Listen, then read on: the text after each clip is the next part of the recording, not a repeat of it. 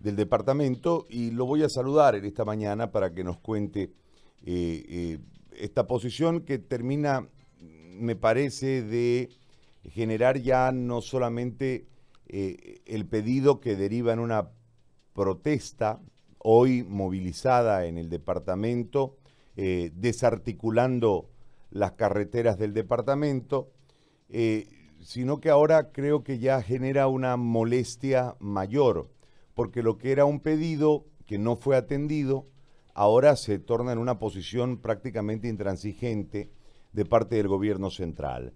Eh, Moisés, ¿cómo le va? Gusto de saludarlo en esta mañana. Eh, entiendo que continúan las medidas de presión. La posición del ministro eh, Parada agrava más el disgusto de ustedes ante la quiebra prácticamente y la imposibilidad de eh, poder seguir funcionando como municipios. Cuéntenos el cuadro de situación en general, por favor, como representante de Andecruz, a tiempo de volverle a reiterar nuestro, nuestros buenos días y nuestra bienvenida al programa. Bueno, muchas gracias, Gary. Muy buenos días. A través suyo y su programa, saludar a todos los municipios del departamento de Santa Cruz. Bueno, Gary, la verdad que qué tristeza que nosotros tengamos que llegar a esta extrema medida, ¿no? Eh, sabiendo, peor aún, con una pandemia, con la situación económica que nos ha acarreado la pandemia a cada uno de los municipios. Pero qué tristeza que nos dejen este, que lleguemos a este extremo, ¿no? Cuando no es solamente eh, el tema de, de los 22 millones de bolivianos, que por si acaso fue pedido del mismo Ministerio de Salud, del primer ministro del gobierno de transición, que hagamos un levantamiento de todo lo más importante y primordial a la brevedad posible para combatir el COVID, pero ya van 70 días y ni un barbijo. Dos, eh, nosotros venimos conversando como Andecruz, usted sabe, Gary, que efectivamente Andecruz estaba en manos de un partido político durante seis, siete años casi, que respondía y poco y nada defendía a la región y la institucionalidad a quien representaba. Andecruz cambia de rumbo, ¿no? Una vez nosotros asumimos, gracias a la confianza de los alcaldes, y lo primero que hicimos fue sentarnos con la presidenta y tener una agenda sobre todos los temas pendientes que quedaron del gobierno anterior, ¿no? Para empezar de los fondos que gastamos en la chiquitanía sin tenerlos y que sacamos y priorizamos dejando de hacer muchas cosas para combatir los incendios, ¿no? El tema de los proyectos UPRE que quedaron en conclusión, quedaron con contratos, quedaron a medias, muchos con, imagínense, a cuántas empresas tenemos perjudicadas que han terminado las obras, ¿no? Y no se les ha embolsado ni siquiera el 10% ni el 20% el tema de proyectos de fondo indígena, tenemos más de 300 empresas, al final de qué vive la gente, pues no, de a veces mucho de contratos con el sector público, que también muchas han puesto su esfuerzo, su platita a la obra, ¿no? Y no se les han desembolsado ni el 20%. O sea, hay muchas situaciones y después ya se viene el tema de la pandemia, ¿no? Nuestra agenda eh, se viene el tema del 12% de recuperar lo que nos cercenó el gobierno del MAS de manera arbitraria, donde hoy se escudan que nosotros fuimos parte y que firmamos todos los alcaldes que Andecruz calladito aceptó. Puede ser que sea cierto, los alcaldes, nosotros personalmente no está mi firma o que me la muestre el ministro de Finanzas, la firma del alcalde de San Ignacio en el 2016 efectivamente Andecruz era una institución que respondía a un partido político y no le importaba la región, ¿no? Entonces, este, yo creo que se agrava la situación cuando sostenemos reuniones, nos pagamos con los pocos recursos que tenemos un avión, vamos a La Paz, volvemos, eh, no se dice nada, volvemos a insistir, este, nos reunimos con el ministro Parada, el ministro eh, eh, Ortiz estrenándose recién al otro día que se lo posesiona, no eso ya va un mes. Y tengo, gracias a Dios, todo lo que se habla en Andecruz se graba, pues, ¿no? Por, por, para tener constancia, ¿no? Y tenemos todas las grabaciones de las reuniones, ¿no? Y la verdad es que deja mucho que desear un amigo, sobre todo cruceño, que salga para poder tener una respuesta política ante la presidenta, decir, de repente le ha dicho, pues no deje, yo lo voy a arreglar este tema. Imagínese usted este, con ese discurso de que los municipios tienen plata, con ese discurso de cinco años, Gary, que lo venimos sufriendo, del sinvergüenza, discúlpeme, del ex ministro de Catacora, ¿no? Y que el mismo ministro que en su época era este jefe secretario eh, de finanzas de la gobernación fue víctima junto con los alcaldes con ese discurso no este político es decir tienen plata los municipios tienen saldo caja banco tienen tanto. Eso Gary son verdades a media y no lo puedo aceptar ni tolerar que copiemos ese discurso de los masistas no es verdad hay saldos caja banco que son recursos para que la población, población lo entienda que, que, que, sobran a veces del 2010, que sobraron del 2019 y que pasan al próximo año, que pasaron al 2020, pero son compromisos ya firmados, convenios firmados con el mismo gobierno, contratos con empresas, que uno los inscribe precisamente porque tiene un respaldo y tiene una continuidad, porque hay un contrato, un convenio, y que son recursos comprometidos, ¿no? Y muchos de estos, por ejemplo, dieron un claro ejemplo, San Ignacio de Velasco dice tiene 7 millones de bolivianos. 4 millones de esos bolivianos, ¿no?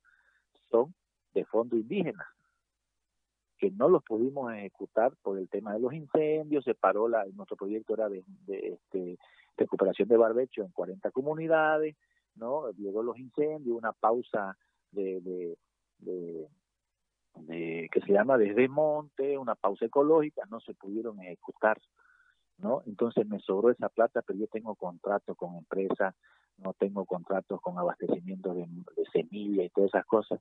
Entonces, ¿cómo cree que yo le puedo echar mano a eso? ¿No? Si son compromisos y casi todos los municipios tenemos esos compromisos, los recursos que sobran, que si yo le echo mano, al otro día me meten preso por malversación de fondos mis propios concejales. Entonces, sí, ellos pueden tener la llave, es decir, esos recursos que sobraron el año pasado, olvidémonos, vemos después cómo hacemos para recuperar esos proyectos, hagamos un decreto, eh, utilicen por la emergencia sus saldos caja banco. Ah, es otro el cantar. ¿Y quién tiene la llave de eso? Ellos. En todos los municipios pasa lo mismo, ¿no? Toda la platita, Gary, que nos ha sobrado, y lo sabe el ministro, ¿sabe por qué? Porque el ministerio maneja nuestras cuentas, sabe cuánto entró, saben a quién emitimos un cheque, cuánto salió, a cuántos pagamos, cuánto tenemos, eh, eh, cada cheque que emitimos a través del CIGEP, ¿no? Ellos lo saben.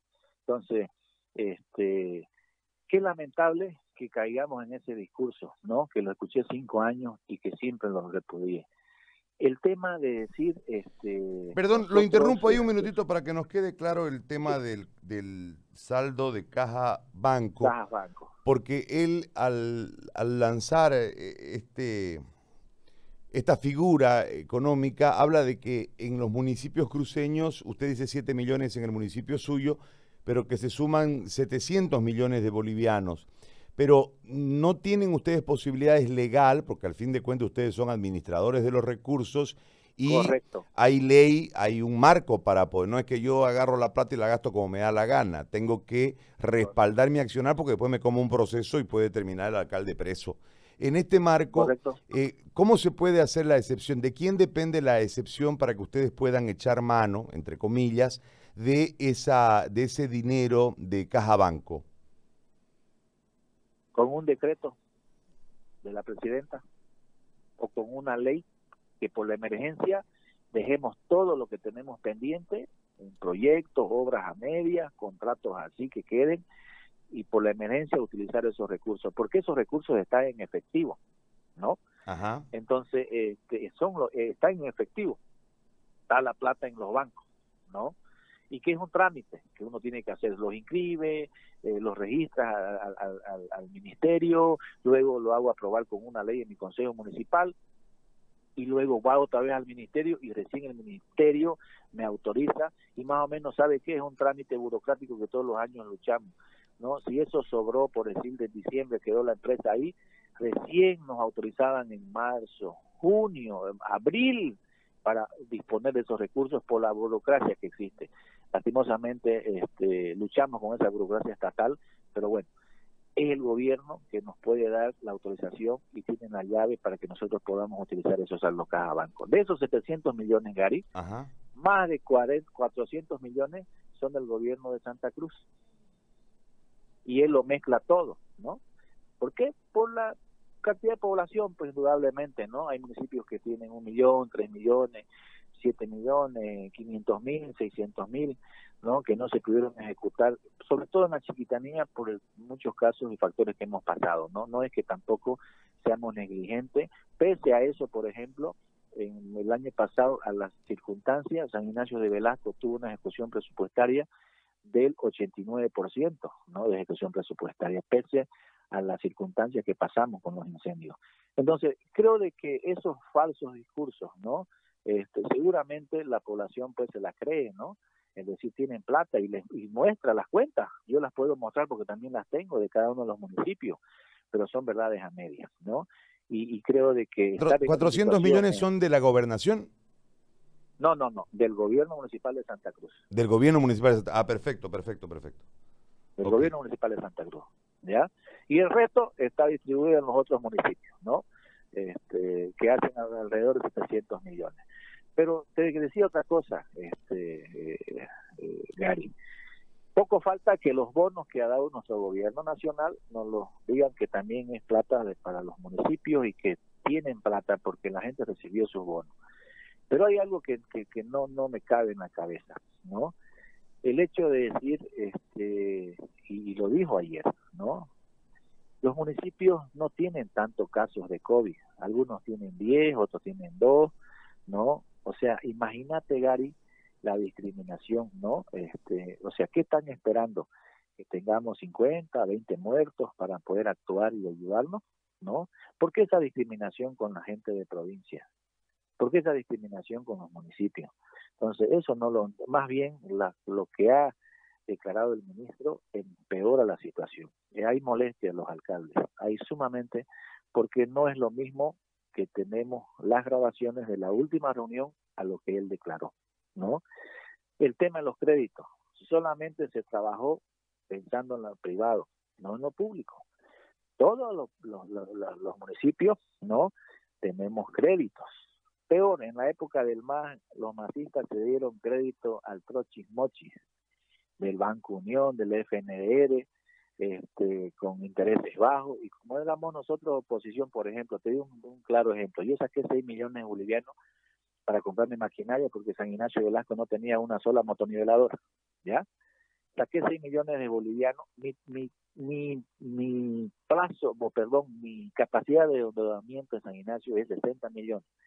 Me dieron 6 el FNDR, compré las maquinarias no quise volver a sacar créditos para un proyecto y me lo dieron casi al 5%, ¿no? Al 4 punto tanto por ciento. Y quise sacar otro crédito porque tenía más capacidad de endeudamiento. Me dijeron, no, termine de pagar, pero si mi crédito, pues le dije a 20 años, ¿cómo voy a terminar de pagar? Será otro alcalde que cobre, el que venga y gestione. Pero sin embargo, entre masistas se dieron crédito en base a su techo, a su capacidad de endeudamiento y han sacado lo que le da la gana. Lo saquearon el FNDR y le brincaron al Banco Unión. ¿Y sabe qué? Con créditos este, bajos y a la oposición nos daban créditos altos. ¿Por qué no lo denuncian eso? Y lo sabe el ministro. ¿Por qué no dice qué municipios son? ¿No? ¿Y por qué abusaron así tanto del poder los nazistas? Entonces, y ahora nos están apretando, ¿no? Por ejemplo, aparte que no llegan los recursos como tienen que llegar, tenemos que juntar eh, día, día, día, día, día, no, no emitir un solo cheque para juntar plata para pagar sueldos no emitir un solo cheque en dos semanas para este, poder comprar equipos de, bioseguridad y alcohol y otras cositas. Y hay municipios que han juntado su platita durante dos semanas, ha visto el ministerio que tenían ahí de coparticipación 700 mil y ¡pum! se los han debitado automáticamente no este, su crédito. Cuando pedimos nosotros que se reprogramen esos créditos a través de una ley, ¿no? A través de un decreto, no pedimos que nos condonen la deuda, porque al final el, FNDR no es ni de este gobierno ni de los masistas, es del, Estado. Y, corre el riesgo de quebrar y al final es un banco que da crédito a las entidades públicas. Entonces pedimos que se nos reprogramen los créditos, que se puedan pagar después que se mejore la situación. pedimos un fondo de compensación en base a las bajas ingresos de, impuestos al Estado, ¿no? Que nos pueda incluso darnos, prestarnos plata durante 10 años, por decirte a San Ignacio que nos presten 4 millones de bolivianos o 5 millones de bolivianos y pagar en 10 años con la misma plata de coparticipación. Pero hasta ahora no no le buscan la, la forma legal, lo han mandado a la Asamblea y ni siquiera ellos han mandado la FAN, esa ley ¿no? para que se pueda trabajar. Hay como cuatro leyes en el, Parlamento para poder gestionar precisamente casi todos los pedidos de Andecruz. Ahora, eh, el tema del IDH y la coparticipación, alcalde, eh, y el recorte de hace cinco años y demás, y el impulso, ayer lo escuché a Vladimir Peña hablando de eh, impulsar una, una ley en, en, la Asamblea, habida cuenta de que uno entiende de que eso está en posesión política del movimiento al socialismo, va a ser complejo que eso salga positivo, salvo que en realidad se termine de, de evidenciar el acuerdo que por demás está claro, más allá de que yo sé que usted es, este, parte de, de, la estructura política de demócratas, pero en este marco netamente institucional, a mí me llama la atención dos factores. Uno, el hecho de que eh, el centralismo, que es una, una de las luchas históricas y que si uno revisa eh, a Santa Cruz, yo decía el otro día, nosotros nacemos en este lado del país con un afán descentralizador, es, que es como que en el momento que estamos en las panzas de nuestras madres, el, concepto descentralizador es parte del ser a la gente que nace en este lado del país pero hoy tenemos una visión de país distinta, producto de que ha habido mucho abuso a lo largo del tiempo del centralismo como sistema de administración dentro del Estado boliviano. Pero lo que nos llama la atención es que la reivindicación o la búsqueda de un cambio de administración en el Estado boliviano, que ha sido uno de los ponderados del partido que hoy circunstancialmente gobierna, se transforme en un centralismo más, recalcitrante que el anterior, desde la perspectiva que en este momento se evidencia en uno de los casos con el tema de eh, los municipios. Pero en el tema de, de coparticipación y en el tema de IDH, ¿tampoco ha habido ningún tipo de desembolso?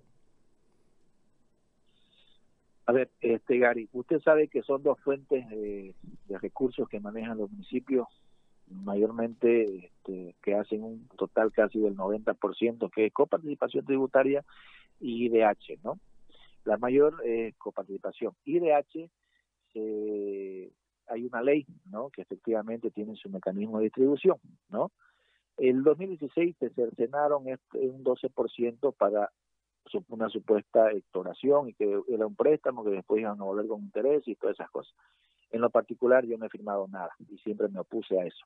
Siempre voy a pelear por la descentralización de los recursos, porque hoy más que nadie, con la experiencia de alcalde, ¿no? Tenemos que luchar, ¿no? Por la descentralización y es más, profundizar más que los gobiernos municipales aprendamos a generar nuestros propios recursos y lo que venga del Estado sea yapa y no depender de él.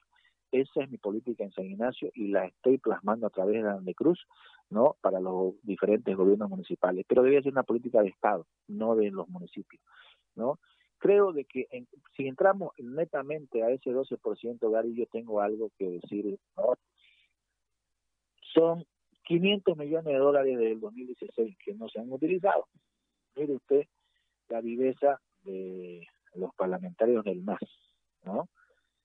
Uno, nosotros sugerimos al ministro de que se dé ese 12%, por lo menos por un artículo transitorio hasta fin de fin de, año, podamos utilizar el 70% para gastos corrientes, que paliaría un poco la falta de ingresos de impuesto al Estado, para que nos ayude. Es una ayuda, no es una solución. Pero ni siquiera está esa observación. Nosotros la hemos, la hemos hecho notar a través de Ande Cruz. Pero lo más grave, Gary, ¿no? Que lo que he escuchado, ¿no? Porque me han llamado varios parlamentarios que tenemos amistades todavía. No se olviden que yo también era diputado y conozco muchos amigos diputados que todavía continúan. Se va a aprobar una ley hoy que no va a ser no va a ser retroactiva se debería no este pedir por la situación y la emergencia la retroactividad de la ley y que esos 500 millones de dólares sean distribuidos no a la como tiene que ser. Pero resulta, Gary, que si esto no es así, no nos sirve de nada, porque lo quieren, quieren aprobar la ley, ¿no? Simplemente desde enero o desde la pandemia, que de aquí en adelante ya ese 12% ya otra vez vaya a los municipios. ¿De qué nos sirve si el barril del petróleo está creo que en 18 dólares? Cuando nosotros, los techos presupuestarios, te voy a dar un claro ejemplo para que la población entienda. San Ignacio de Velasco tiene 12 millones de bolivianos, un techo presupuestario de, de IDH, ¿no? Ese te dicen al comienzo del año, un año antes en agosto, ese es su techo, haga su presupuesto y haga su planificación, que son sus POA. Tanto de coparticipación y tanto de IDH les va a llegar. Bueno, nos mandan los techos y nos ponemos a trabajar. Pero resulta que te lo dan el techo con el barril del petróleo en el día, cuando sale. Y nos lo dieron creo que con 58 dólares. Y de ahí, si baja, si baja el barril de petróleo, indudablemente va a bajar no los ingresos que tenían que llegarte de IDH. ¿Y cuándo afecta esto? A nosotros, por ejemplo, lo que ha bajado ahorita nos va a empezar a afectar a partir del mes de julio, junio. Ya no te llegan esos 12 millones que vos lo dispusiste y dijiste voy a hacer esto, voy a pagar el desayuno escolar, voy a pagar sueldos de enfermera, ya no te llega a partir de septiembre, de, agosto, septiembre, octubre, de esos 12 millones que tenían que llegar a San Ignacio, no llegan más que 9. Y vos ya tenías dispuesto tu, tu presupuesto, tu planificación con esos 12 millones. Entonces, si se aprueba la ley, en que simplemente, simplemente de a partir de ahora o del mes de enero por la pandemia, no nos sirve de nada. ¿Cuánto nos va a llegar de ese 12%? Una pipoca, ¿no? Lo importante es que, ¿dónde están esos 500 millones? ¿Quién se los gastó? ¿Por qué el MAS está tapando y no quieren utilizar esos 500 millones? Yo creo que aquí se está queriendo tapar algo. ¿Complicidad de quién? No lo sé. ¿No?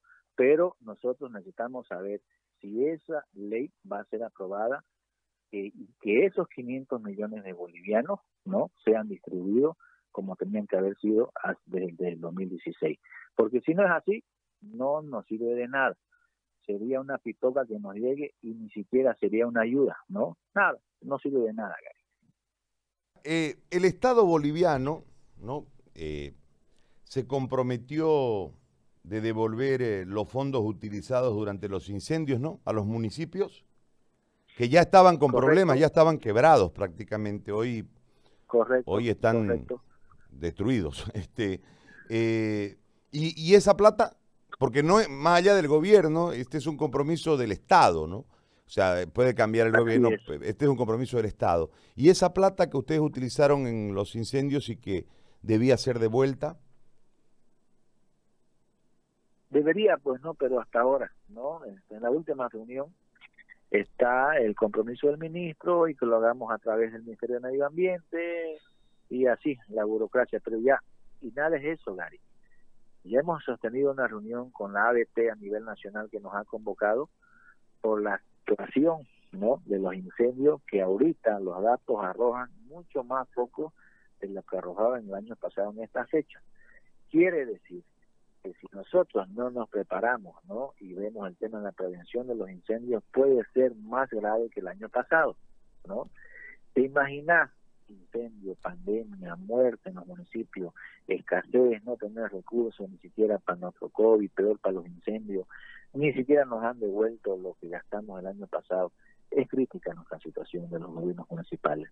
De verdad que se pone fea, pero bueno, hay que afrontarla como venga y no dejaremos de, luchar, por lo menos quedar en la historia en decir, no, yo no me vendí, no, yo defendí los intereses de mi municipio, de mi departamento a costa de, lo que sea y siempre voy a seguir siendo alguien que luche por la descentralización y la autonomía de nuestro departamento. No vaya a ser de que todos aquellos que, que predicaban, yo no sé qué es lo que pasa pues con la paz, ¿no? Parece que nos afecta la altura cuando llegamos allá y cambiamos de chip. Y parece que eso es lo que ha pasado, ¿no? Con algunos ministros. La última pregunta, alcalde. Eh, eh, ya sobre la movilización, sobre lo que están en este momento haciendo los municipios, eh, ¿Continúa firme la medida? ¿Continúan eh, en este momento bloqueando las carreteras? Sí, sí, sí, continuamos, continuamos todavía, ¿no? El, nuestro nuestro bloqueo es por 48 horas. Sabemos que estamos perjudicando al, sector productivo, pero bueno, ¿qué más podemos hacer para escucharnos? De todas maneras, nosotros vamos a hacer un balance hoy, después del mediodía, con los alcaldes. Ya se han comunicado conmigo. Ayer he hablado con, con Oscar Ortiz, el ministro, pero mientras no tenga nada escrito, hemos sido este, suficientemente pacientes seguramente por la confianza que existe, ¿no? Este, decir, no, Moisés, esto, esto, esto estamos haciendo, pero el formalismo es lo que nos está llevando a esto, una falta de seriedad y de formalismo por parte del gobierno. Podemos ser muy amigos, pero yo represento una institución, ¿no? Donde tengo varios alcaldes frente a línea política y que voy a defender los intereses de los municipios, no de los, de los partidos políticos. Pero mientras no tenga nada oficial firmado, ¿no? Por el gobierno las medidas conflictivas. Muy bien. Moisés, le agradezco muchísimo. Gracias por este contacto y por el diálogo y por la explicación. Muy amable. Gracias, Gary. Un abrazo.